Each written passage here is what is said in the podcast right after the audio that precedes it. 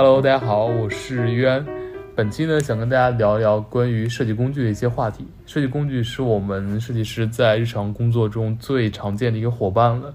最近呢，我的团队也是经历了从 Sketch 切换到 Figma 的这个过程。所以本期呢，想跟大家由这个由头来聊下去。我们三个人在自己的设计生涯过程中是怎么样接触不同类型的设计工具？在每个阶段呢，设计工具带给了我们哪些的思考和启发，以及我们自己对设计工具发展的一个展望。呃，最开始呢，可能我们会聊一聊，还是从我们呃学习的过程中，在我们上学过程中接触到设计工具，然后跟大家聊一聊我们在工作中用的一些习惯。那首先我们来聊一下。在我们上学读书期间遇到的那些设计工具。其实我刚刚接触 UI UX 的时候，其实是没有所谓的呃设计软件这个概念的。我对当时可能是觉得它就是绘画的一种吧。那对于它所有的概念都是说我要把它画下来，要画在纸上。然后我记得呃。那个时候也正好是 iPhone 推出了不同机型的时候，然后我那个时候就会去淘宝上搜索那些呃不同尺寸的，就是普通版和 Plus 版的不同尺寸的那种那种，它有那种模具或者说那种那种底板，我可以去就就或者是自己从网上下载，然后去打印出来嘛，然后也会去去去购买那种专门绘画圆形的一些尺子。它那尺子很方便，因为当时虽然没有所谓的那个 design system 的概念，但是比方说我们还是会会合理知道说 iPhone 的整个布局上面是会有一部分是状态栏，有一部分是 Home 键下面 debar 那些地方，然后呢那个尺子上面就会有非常明确的刻度，告诉你在不同的机型大小下面它的那个高度可能是不一样的。然后它还会有一些 icon 啊，还会有一些搜索栏，你可以非常方便的去描摹那个模具。这就是我最最原始、最早接触到的所谓的 UI 设计工具。而且我记得那个时候，呃，之所以这种有这种手绘的流行，是因为当时还特别流行画那在纸上画那种特别精美的 logo。就那种产品产品具体的 logo，就当时我记得有那个心愿清单还是什么，就当时国外特别流行去画，当时 dribble 可能也都是那种清一色的那种比较拟物的产品 logo，就会国内就会有一些这种平面出身那些设计师在纸上去通过铅笔把那个平面的那个 logo 去把它临摹出来，当时也会有这样的一个趋势。嗯，对对对对对，确实有这种情况。但是我觉得，不论是像绘制 icon 啊，还是绘制 UI 也好，可能都是嗯比较前期的一步吧。作为一个软件呢，它一般来讲都是有功能的，所以在绘制了这些之后呢，我们当时也会去利用一些原型软件，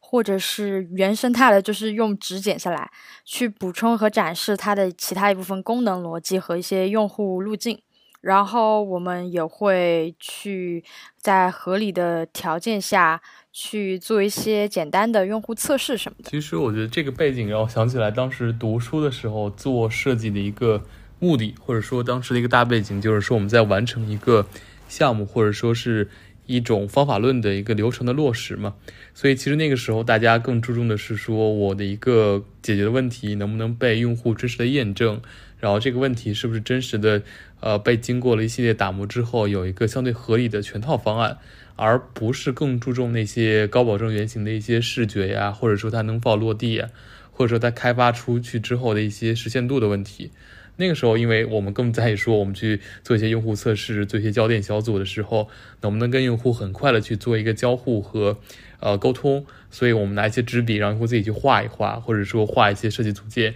让用户自己去拼一拼，是非常快的一个过程。就感觉那个时候，其实更多在意的是原型能不能被很快的落实到测试中去，而没有说那么在意说它一定要是一个非常完善的、有体系的设计工具，或者说是要一定要能产出非常有保证的高保真模型。包括我想起当时在有段时间申请学校做作品集的时候呢，就是会，呃，当时会接触到一些真正的一些原型工具，就像 Evasion 啊这些工具性的东西。当时觉得它一个非常大的卖点就是说，它能够做在线的可交互的模型，所以这个时候对你做一个网站作品集的时候是非常有帮助的。你可以直接把这个链接贴到你的网站里边，然后放在作品集里边，就可以很快的让阅读你作品集的人来了解到你这个设计到底是干嘛的。那至于它能不能，接受一些非常精确的呃设计的一些效果呀，或者说是一些转场方式呀，反而没那么重要了。就那个时候不太在意说呃整个最后结果的一个精细度，而更在意说对整个过程的落地。所以那个时候对设计工具的诉求和现在工作中，我觉得是完全不一样的。那个时候还真没有什么现在大家习以为常那种 HIG 啊、Material Design 啊这样的一些规范。那个时候好像就只专注于在自己的世界里面，就是我就是要把我现在这一个页面画好，然后都没有那种说我要去研究说现在市面上那些 app 它有遵循什么样的规范，都是按照自己的感觉来。就因为这个背景让我想到说，因为我自己原来读书是算是偏平面的背景设计背景在专业嘛，所以那个时候其实更多的用的是 Photoshop 或者 AI 这些软件，所以从那个时候过渡到说。我要从做一个平面的作品到过渡到说做一个 UI 的界面的时候，其实那时候感觉说好像这件事情之间没什么不一样的，所以还是在用之前做平面的思维，然后做平面的软件，用 AI 来画一个界面，就也不会说在意说组件呀，或者说是各个页面的一些统一性呀之类的，就没有这个思维方式，就是我要做一个个好看或者说符合我自己整体大的服务设计的目标的一些工具。所以当时就完全不会觉得说 Sketch 上面那些组件功能呀，或者说一些插件生态呀，有多么的革新革命，就是觉得，哎，我只要说把一个平面给画好就行了，就整体上还是在沉浸在那个用一个平面的软件画一张平面的能够让看得下去的界面的过程中去。呃，当时也不会，因为都大家都是设计专业嘛，所以肯定也学校里面也都会有教 Photoshop。呃，当时也想，当时想转行的就想，因为我学的是工业设计嘛，然后当时想转行到 UX UX 这边的时候，用 Photoshop，当时也不会觉得特别复杂，因为那个时候也会，因为这个行业也慢慢成熟起来嘛，也会有一些这种所谓的辅导机构，他会去上传一些所谓的教程，然后都会是说，呃，用 PS 临摹什么什么 UI，比如说用 PS 临摹网易云音乐，或者说用 PS 临摹什么什么，就当时。就那个时代确实是不会觉得 Photoshop 是一个很复杂的一个东西，就直到说后面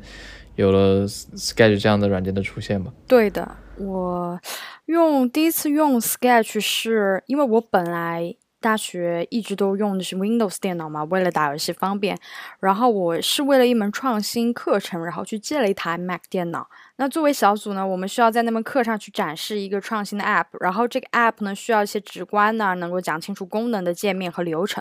那所以呢，在这个过程当中，我就使用了 Sketch 加 Principle 的组合。我第一次打开 Sketch 的时候，发现它。这个软件非常的轻，因为它其实就不像 Photoshop 那样，你一打开来，然后界面上充满了那些功能按钮，然后那些按钮的图标还让你可能一眼之间分辨不出来，就是每个图标的功能是什么，你还要逐一去确认。然后 Sketch 它的面板就非常的简洁，而且每个图标都很简单，对 UI 非常有针对性。然后我就觉得这个软件对于初学者的我来说十分好上手，而且这个 Sketch 搭配 Principle 的组合，不论是在制作呃 UI 页界面上呢，还是在制作这个交互可交互的原型上，制作交互原型上，这个效果都非常的好。后来这个工具组合呢，也成为了我研究生期间的主要的工作流。呃，其实我其实我当时也是都是在读书期间开始接触到了 Sketch 嘛。我们当时就像刚开始提到那个 Mac 电脑的问题一样，因为当时开始做的是小组的项目嘛，所以总有一些电同学是电脑上是 Windows 系统，呃，所以导致当时最开始其实接触的反而是 x D，就是 Adobe 当时生态的一个软件。现在应该没有人在用那个软件了。当时就是觉得，当时因为它呃主打的就是说其实。Sketch 有的一些基础功能它都有嘛，然后也是一个更轻量的编辑软件，然后还能够在 Windows 和 Mac 上都能够运行。最开始接触的反而是那个软件，后来呢，其实呃，我是直到工作或者说实习第一份实习的时候才知道说，哎，原来 Sketch 本身是有非常啊完整的它自己的组件系统的一个使用方式，然后以及说一些插件生态之类的。最开始的时候还是说把它拿一个大号的，或者说是一个更轻量化的 AI 在用。因为我们那个时候其实也脱离当时最开始的那个拟物化的时代了嘛，其实我们也只需要画一些非常扁平化的视觉性的东西，所以觉得呃用 x D 也好呀，还是说用 C H 完全够用。但完全直到你到一个工作氛围中才能够想到说，哎，原来你用组件，然后有一个比较好的协作氛围之后，用组件或者说用整个这些系统才是这么方便的一个过程。其实我觉得。真的是是我接触第一份实习之后，才对我有一个非常完整的认知，说原来 Sketch 整个的设计的规则，或者说它最亮点的功能是在这一块的东西，是它真正的做到了一个可交付性，然后可协作性的一个整体的一个真正的 UX 设计的工具。而且那个时候就会感觉到说 Sketch 这个产品它的生态慢慢就建立起来了。我记得当时会有一些。Sketch 中文的一些论坛，那上面会放一些和 Sketch 相关的插件，或者说国外一些设计师他们做的一些设计的一些文件，然后你可以把它下载下来，然后知道说，哎，这个效果它是怎么样通过什么样的图层去叠加去实现的。然后这个生态慢慢起来之后，就会对新接触这个领域的一些小白啊，就都会有非常好的一些帮助，因为确实它的上手程度，对于什么像 Photoshop 这样。这样的复杂产品来说，就会简单很多。即便是这种非设计专业的学生，也可以快速去找一个视频，然后快速去上手这样的一个产品。当然，我觉得这个背后它可能工具性的变迁，其实实质上还是说是设计趋势，或者说整体大家对 UX 设计这么一个行业认知的变迁。就就比如说最开始的时候画那些拟物性的图标呀，然后以及一些拟物性的设计概念的时候，其实那个时候。反而用 Sketch 来做没有那么的方便，但一旦到了整个的，呃，整个的轻平面化、轻量化的这么一个扁平设计的系统的时候，大家会觉得说，哎，Sketch 真的是一个很好用的工具，它非常的有现代性，没有那些冗余的一些效果。然后再往后到今天这个时代，其实就是 Figma 的时代嘛，它也比 Sketch 少了一些功能，但整体上会让人觉得说，哎，它更好用了，因为它其实是更贴合说今天这个。呃，背景了，所以其实设计功能的变迁，不仅是我们自己呃不断的从读书到实际到工作的变迁，更更大的其实是整个 UX 行业背景的一个变迁嘛。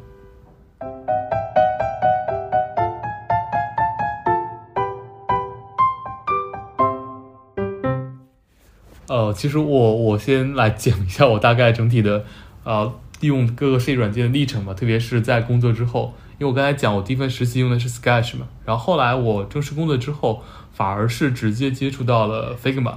然后一直用了 Figma 大概不到两年的时间，然后又换了一份工作之后呢，又用回了 Sketch，然后最近呢又从 Sketch 切回到了 Figma，所以我其实一直在在不断的经历这两款软件的一个对比过程中，我自己的感受呢就是说，其实整体上 Figma 它用起来，尤其是在国内，其实是就是一九年底到二零年初这段时间嘛。到二零年过之后才开始遍地开花，随之而来的其实一个根本原因还是说，啊，包括疫情的影响以及大家对协同生态呀这方面的一个重视才开始起来的。因为其实 Figma 它跟 Sketch 最大的一个直观感受就是说，Figma 可以你可以在线多人一起去编辑，这件事情是 Sketch 做不了的。然后一个 Sketch 的组件库只能大家口口相传，然后或者放那个云盘里边不断的去更新。但 Figma 的组件库呢，它可以说直接在线上更新之后发布到所有人那边去，所以其实本质上还是说大家认为说，呃，设计系统非常的重要，大家都要用到它，都要用到组件库。第二就是说，协同这件事情越来越被重视了，尤其是因为疫情带来的一些线上化，然后以及呃多地联合办公的这么一个趋势嘛，所以就是大背景其实就这么一个背景。在具体工作中呢，其实我自己感受就是说。Figma 真的是少了很多 Sketch，它因为它迭代历史上带来的一些冗余的逻辑，它的所有逻辑其实我现在工作中都能用得到，反而接触 Sketch 之后呢，是觉得有一些逻辑好像过于多余或者过于复杂了，就是这么一感受。它其实就是时代背景下做了一些加法，做了一些减法，然后让人感觉到说它其实非常的清爽，然后其实是跟从 AI 时代到 Sketch 时代感受是差不多的一个过程。是的，这里面其实除了原来说的一些 Figma 针对这个时代的设计新增的一些特性之外，我觉得还有一个很重要的点就是产品本身的性能问题。感觉从 Sketch 最开始发布以来，其实大家都会称赞它去做 UI 设计的这个高效嘛，然后比较简单清晰。但是同时伴随的也会有很多用户去吐槽它本身的性能问题和一些版本兼容的问题。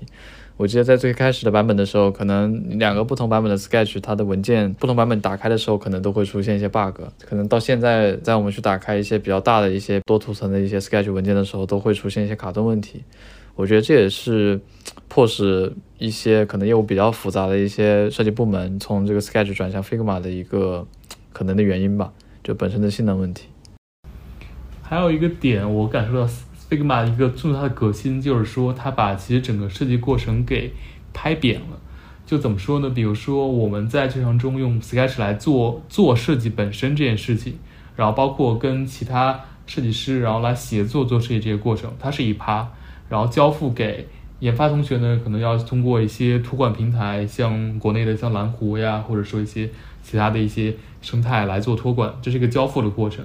然后给产品经理同学去做协作呢，又是要通过啊，比如说很多 可能就是截张图，或者说怎么样，反正归根结底不可能直接甩给他一个 Sketch 文件嘛。一方面是呃安全考虑，然后一方面也是他可能根根本就呃不支持这种直接轻便的一个协同生态嘛。但是对 Figma 来讲，他把这个拍品的过程，就是说不管是研发同学来看交付，还是说产品同学来看你的整个交流、整个产品设计过程，都可以在。一个链接里面完成，我只要把这个链接甩出去，大家都在一个文件里边来做这种迭代交流就行了。其实这种就是上下游被融合成的一个过程的感觉，就会非常的透明清爽。然后包括设计师之间的协作呢，我去找其他设计师的文件，也不至于说我一定要去开口去问一问，或者说去一些可能大家都不会自觉更新的网盘里面去找，那只需要通过呃，可以把自己的一个共享文件夹去寻找就行了。我觉得它其实是。呃，伴随着整个互联网生态越来越透明化、越来越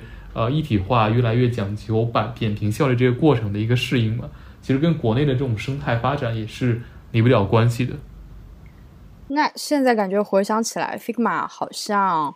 是就在这三年火起来的，因为我记得我其实，在刚读研的时候，一直都还在用 Sketch。那突然有一天读研的某一天，我就开始听说了 Figma 的名字，然后转到回到国内之后，发现哎，各大公司好像都开始使用起 Figma 了。那这个背后是不是也有一些什么社会因素的影响？我自己感受上，其实 Figma 反而是一个，它有点像从小公司或者说是一些新兴公司用起来，然后逐渐反哺到那些就我们行业中的一些巨头公司的过程。其实开始可能就是一些，呃，比如说可能本身因为过去的，呃，一九年、二零年嘛，本来就有很多的新的业态，然后新的公司发展起来嘛，然后那个时候其实他们就开始可能比较方便的接触到 Figma，因为没有那么多的设计资产需要去从 Sketch 转移过来嘛，那个时候他们的迁移成本非常低，对他们来讲迭代的效率很重要，这个时候 Figma 的很多优势都会脱颖而出，然后那个时候其实从这些小公司或者说新兴公司开始用起来之后。大家都会觉得说，哎，这个软件还真的是有一些自己的独到之处的，然后才会反推到行业中的一些大公司，说我们要不要都革新过去，然后花点成本把设计设计资产给迁移过来，才会有这么一个过程嘛。其实我感觉它反而是跟之前的互联网生态有很多小公司雨后春笋之间的冒出来是有关系的。那对我自己来讲，其实我真的觉得大家都在用 Figma，反而不是一些公司，不管是大公司还是小公司在用，是我自己的。呃，本科就是我自己学校的学弟学妹们，突然他们也在用 Figma 了，然后我就感觉到这个事情真的是开始普及起来了，因为真的是他们在呃，不管是做作品集也好呀，或者说他们就是在平常完成作业的时候，好像哎都在用 Figma 了。我就有一次偶然接触到，觉得很震惊，因为感觉那个时候我自己做的时候也就呃四五年的时间嘛，还在用叉 D，呃，然后 Sketch 觉得非常新，但大家现在好像连 Sketch 都抛弃掉，然后都在用 Figma 来讲了。想想这个事情当然非常顺理成章，因为 Figma 首先它支持 Windows，然后它还能够方便的在线协作，就本来它确实应该又很受校园欢迎，但就是真的，当我看到原来在学生都在用 Figma 的时候，才感受到说，哎，这个软件好像真的非常的在国内真正的火起来了。对啊，而且 Figma 是免费的吧？对个人版用户来说，是的，它其实不像 Sketch 说还要去需要去下破解版呀这些。对的，而且 Sketch 的校园版也要大概将近五十刀。还是挺贵的，对于学生来说负担还挺重的。是的，所以你看，好用的工具都是从开源开始的，都是从免费开始的。那其实我们刚才讲了这么多，我觉得也不是说 Sketch 就一定是比 Figma 差，或者说跟 Figma 比起来，Sketch 就一无是处的一个软件。因为我自己不管是从第二份工作从 Figma 突然接触到 Sketch 的这段过程，还是说现在大家在转转向 Figma 的过程，就是。都没有那么大一个感受，就是说 Sketch 真的比 Figma 要差很多，因为 Sketch 是有自己的一些独到之处的。那其实还是想听听 Sketch 的一些过程，或者觉得 Sketch 这个软件有哪些让让现在还不觉得过时的一些地方。哦，这个东西我感觉其实因为我没有怎么用 Figma，难以比较说。因为其实今天就像我讲的，所有的我觉得好用的功能在 Sketch 里没有的，Figma 一定也有，而且甚至有些它有更加丰富的生态，有更加紧密的工作流，能够打配合打得很好。那 Sketch 来讲，最大最大的好处就是它可以脱机。就是 你可以随时随地在地铁上、在飞机上啊，九九六啊，不是可以随时随地打开你的软件去进行修改和操作。这个可能就是 Figma 离开了网络，我就没有办法了。毕竟 Figma 是基于 Web 来，呃，来工作的一个 App 嘛。那 Sketch 我觉得可能主要是因为用了这么多年比较顺手啦。就像刚才你们一直在说 Sketch 出现，然后带来了呃组件系统的的这种概念，但其实我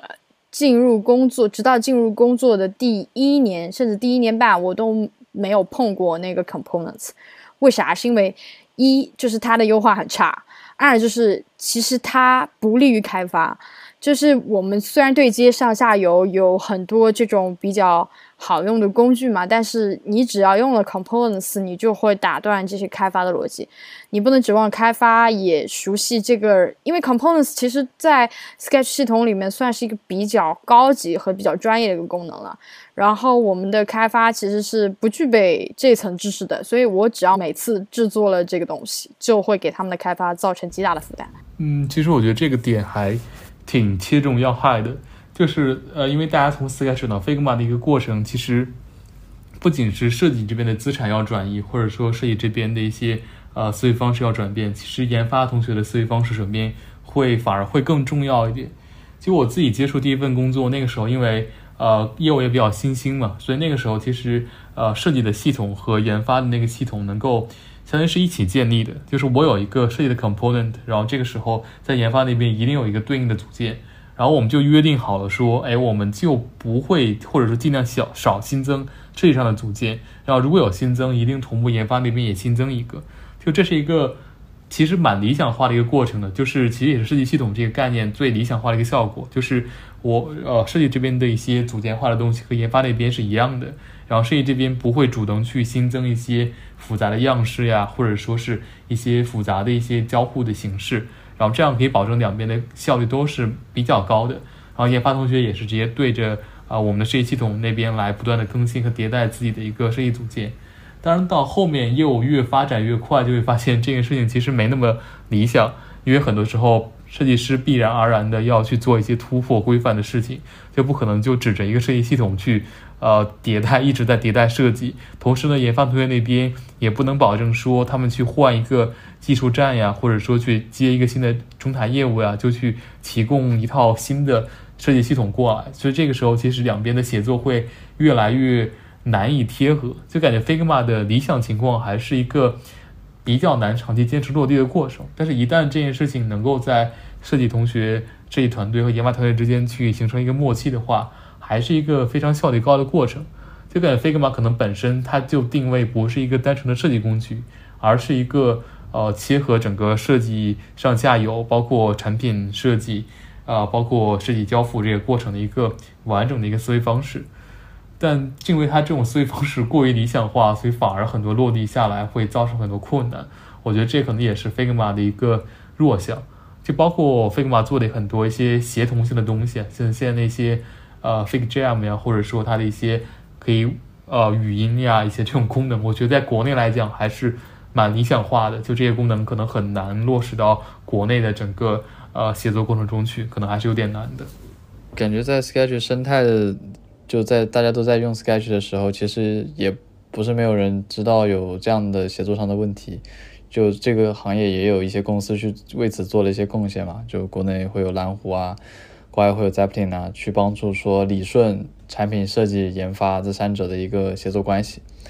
但其实就感觉本质上说，他他们设计师这个群体好像还是和产品和开发是割裂的，就他不是被嵌入在了一个产品研发的一个串联的关系里面，他好像设计师群体要特殊一点，他要被单独。单独放在一个模块，然后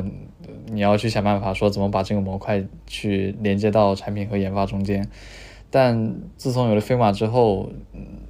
大家好像就产品研发好像跟设计师的关系就变成一个串联关系了。就产品也可以用 Figma 去看到设计师最新的一些改动啊，或者说一些可以他可以自己去在设计稿上加一些评论啊。然后研发也可以直接通过 Figma 这个产品去看到具体的一些尺寸上的一些细节。就感觉这是一个更加贴合现在产品迭代流程的一个工具吧，整体是这种感觉。我听下来啊，就是感觉说做这样非常高效的从设计界面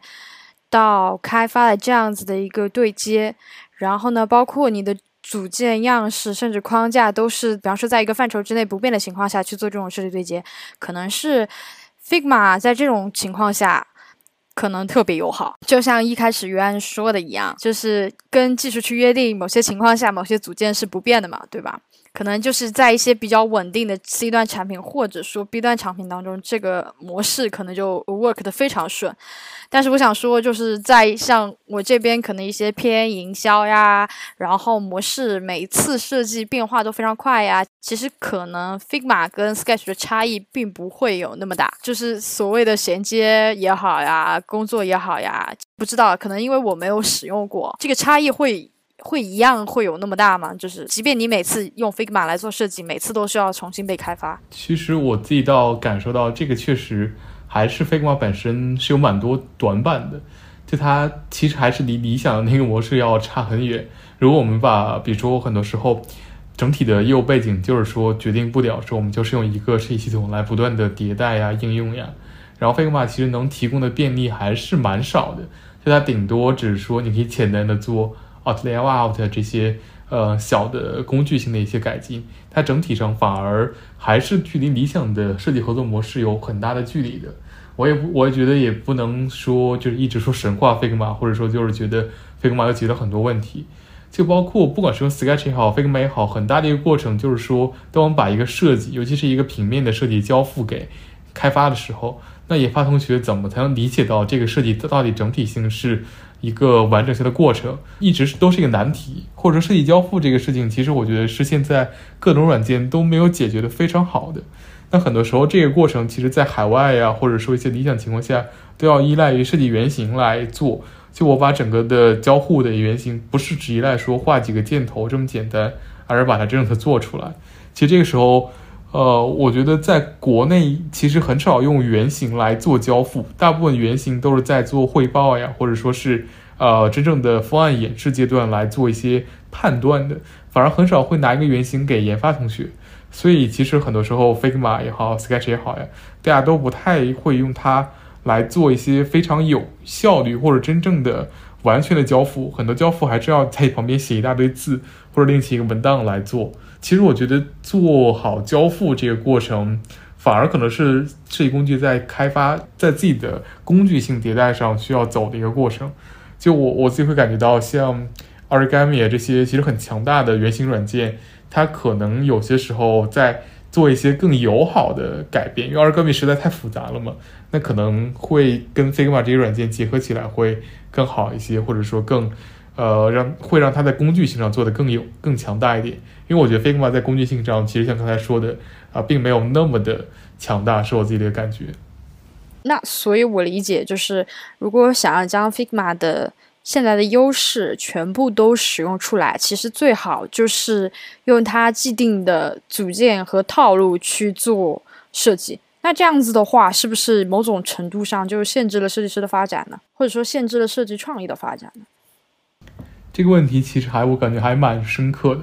因为我的第一第一份工作的时候，就大家一直在时不时就会讨论出来这个事情，就是说。啊，什么时候能够突破规范，或者说是突破规范的界限在哪里？它到底说我是根据这个组件做了一些优化，是不是一种突破规范？然后或者说啊，我到底是在遵循怎么样一个规范性的框架？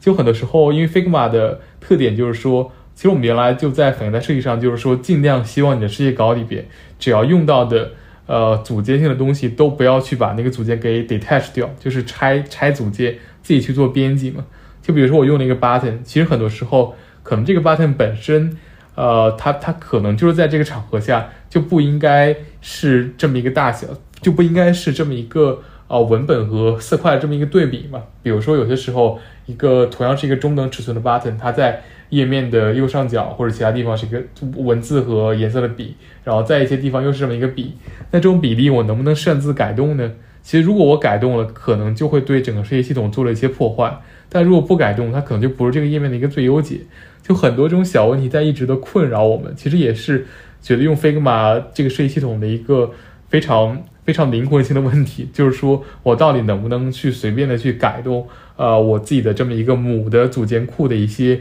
既定的规范。但如果我改动了，确实它就会丧失 Figma 的很多呃很很多的优势。比如说这个组件大家来更新了之后呢？我自己在设计稿上享受不到这个组件更新的一个呃发展，那这个那我还要去手动更新，这个时候 Figma 的劣势就优势就没那么明显了。它在研发那边，它可能因为你这么一个字号的更新，在设计系统设计之初没有想到这么一个点，或者说没有支持这么一个点，那他就要新写一套东西，那又没有设计系统的那么一个 feature，所以感受上就是说，很多时候确实设计系统的迭代，起码在现在要依赖好最开始的时候给很多的约束条件。或者说初始的一个限制，反而突破了限制，确实就会让 Figma 的更新度高。但这个突破到底应该放到什么样的范围内？其实我觉得在每家公司，可能每每个业务品类上，它的判断点都是不一样的。是的，感觉就设计系统这个东西，大家做出来也是为了去提高整个设计团队的效率嘛。可能预计是希望通过它去快速的去。嗯，去拖拖拽拽，去拖出快速的去搭建一个可能比较常用的一个页面，而不用自己手动的一个一个去画。那我觉得这个本质上应该是给给在一个团队里面的设计师去提升了一定的效率的。那至于尤其说关于这个设计师创造这方面，我觉得不管是使用 Sketch 还是 Figma，只要你是在一个电脑的屏幕上去开启你有关创意的一个交互的话，举例子啊，可能。它的出发点，我们可能都是需要去值得商榷一下。就感觉这个时候就得回到我们最开始入行那个阶段，就怎么样去能够快速的通过纸笔去描绘出来说你想要的一个效果是什么样子的。我觉得这样的能力，可能这样的一个方式可能会是更好的一个一个方向吧。就会比如说，因为不管你在软件界面里面怎么操作，你都会有那样的一个画界面的一个惯性，是说我要把它画到一个哎我自己觉得过得去的一个状态，然后再去。连一些线啊，连一些引导啊，但是如果通过纸笔，我们能够去快速在这样的过程里面去描述我们自己对于这个交互的一些想法的话，好像会来的更加自然一些。这肯定没错的嘛，因为工具其实不能限制创意。其实这个点，我觉得确实跟工具的发展还蛮有关系的。就刚才也也提了提了一下我自己想象的将来未来工具可能有的发展形式嘛，其实还挺想了解了解大家觉得。呃，就现在真的有哪些工具性的发展是觉得能够解决现在实际遇到的一些问题的，或者畅想说，哎，将来真的能有什么样的一些工具来解决现在工作中一些无法避免的一些问题？就现在我们这个我们做设计，还是其实还是从设计角度去做嘛？就还是说我们从